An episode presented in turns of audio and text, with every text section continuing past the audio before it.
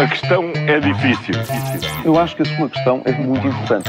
Eu não lhe vou responder essa pergunta porque não me apetece. Ficará eventualmente a pergunta no ar. É uma boa pergunta essa. Esta quarta-feira falamos de fumo sem fogo, pouca terra, pouca terra, pouca terra. Seguros políticos, mas uh, começamos por um regresso ao passado. Começamos, pois. Foi o que se pode chamar uma inesperada cimeira de líderes, Júlio. É mesmo, e veio agitar as hostes ainda mal refeitas do que temos vivido nos últimos meses. Esperava-se, após as eleições do PS, uma trégua, um descanso até o ano novo e eis que, sem que nada o fizesse para ver, o WhatsApp pôs de novo em alvoroço país político e judicial. Sócrates, Passos, Durão, todos no mesmo dia à porta do tribunal para serem ouvidos no processo Manuel Pinho, no caso EDP, e de repente o sítio certo para dois deles entrarem de novo na batalha judicial e política.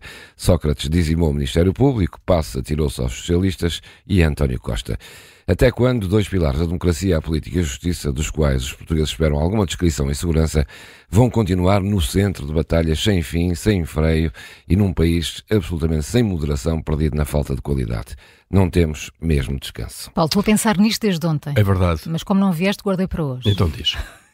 Será que o Chega é o melhor seguro da, da vida eleitoral do PS? Olha, e é bem pensado.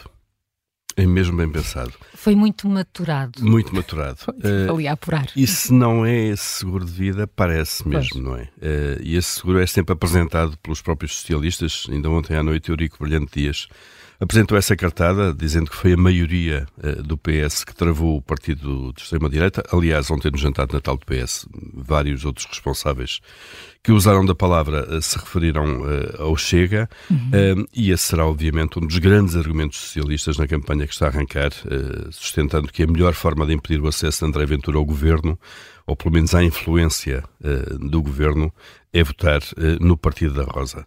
Uh, e é assim que dois dos maiores adversários políticos uh, se podem tornar aliados, no mesmo interesse. E, e Júlio, porquê que em Portugal até os comboios, até os comboios andam ao passo caracol? É só mais uma amostra de como temos dificuldade em pôr o país a funcionar. Pedro Nuno Santos fez das oficinas de Guifões que ele ajudou a erguer a sua primeira visita oficial enquanto líder do PS. Ora, nesse dia o Diário de Notícias conta na sua edição como tudo está atrasado. Em 2020 a aquisição de 22 automotoras foi impugnada por uma empresa vasca.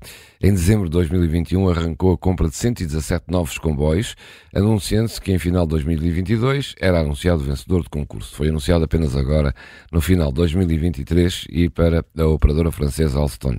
Ora, como se sabe, o processo foi impugnado. De novo nos tribunais, DN fez as contas e sabe-se que o primeiro destes 117 comboios só fica pronto daqui a 40 meses, quase dois anos depois. Isto quer dizer que, a correr bem, só daqui a quatro anos é que poderá ser inaugurada a primeira das novas automotoras da CP. Ora, aeroporto, CP, regionalização, andamos há anos nisto e quero-vos dizer, não é para vos desanimar, mas não é para os nossos dias. Nenhum, nem outro, nem outro. E nós vamos, eh, é um vamos palpite. viver muito. Vamos fazer um campeonato de palpites. Vamos lá. Não estamos cá para ver não, o vencedor. Não vamos ver o vencedor. É e afinal, pode haver fumo sem fogo? Olha, parece que sim, não é? E o caso das golas anti-fumo está para o demonstrar. O Ministério Público deixou cair as acusações eh, que tinha sobre o ex-secretário de Estado da Proteção Civil, José Artur Neves, e também sobre o ex-presidente da Autoridade Nacional de Emergência e Proteção Civil, Morato Nunes. O caso levou em 2019, se bem se lembram, à admissão do então governante. Em causa estava o programa Aldeia Segura, Pessoas Seguras, eh, e a compra eh, para esse programa, eh, a compra pelo Estado de golas não inflamáveis, que afinal até ardiam, não é?